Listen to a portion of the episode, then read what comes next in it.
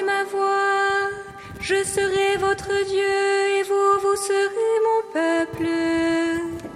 Mais ils n'ont pas écouté, ils n'ont pas prêté l'oreille.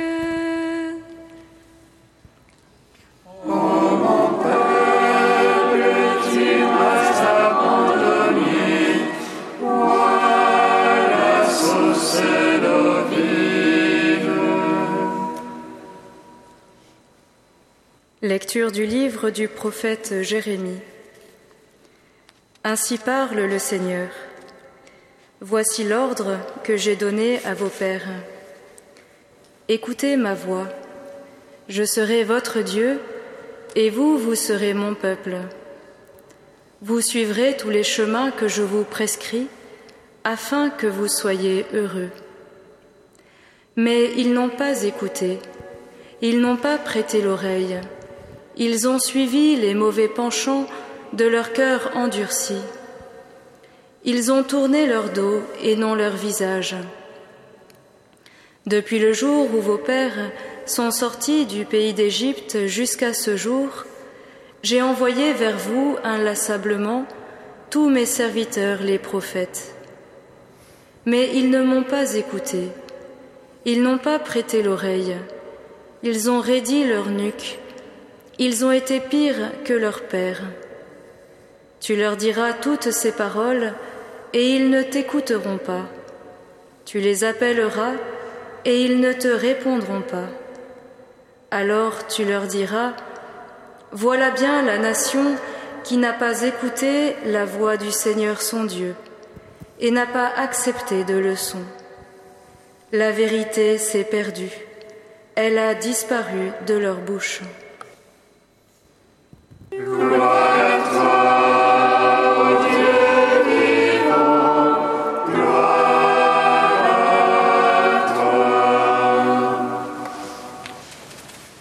Commentaire de sœur Marie-Antoine. Ce passage du prophète Jérémie nous met devant nos responsabilités. Avons-nous écouté la voix du Seigneur? Avons-nous su prêter l'oreille sans suivre les penchants de nos cœurs depuis le jour où nous avons été arrachés d'Égypte, de ce pays où le péché nous tenait en esclavage. Mais si nous poursuivons notre lecture, nous voyons que même le Seigneur est pessimiste. Ne dit-il pas à Jérémie, Mais tu leur diras ces paroles, et ils ne t'écouteront pas.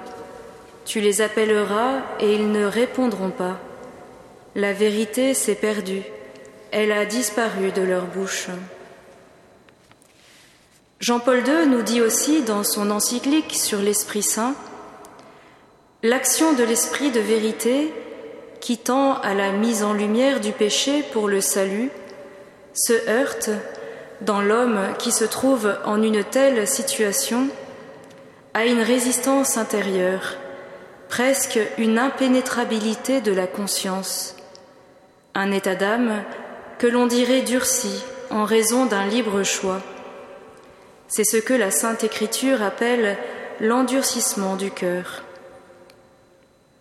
Et de nous dire ensuite que cela fait suite à la perte que nous avons du sens du péché.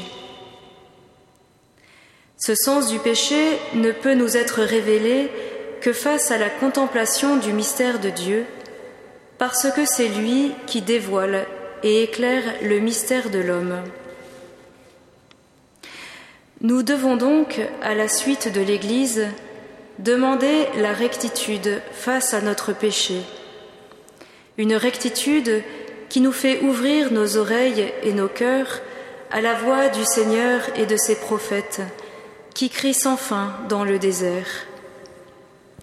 Dieu ne se lasse pas de nous appeler.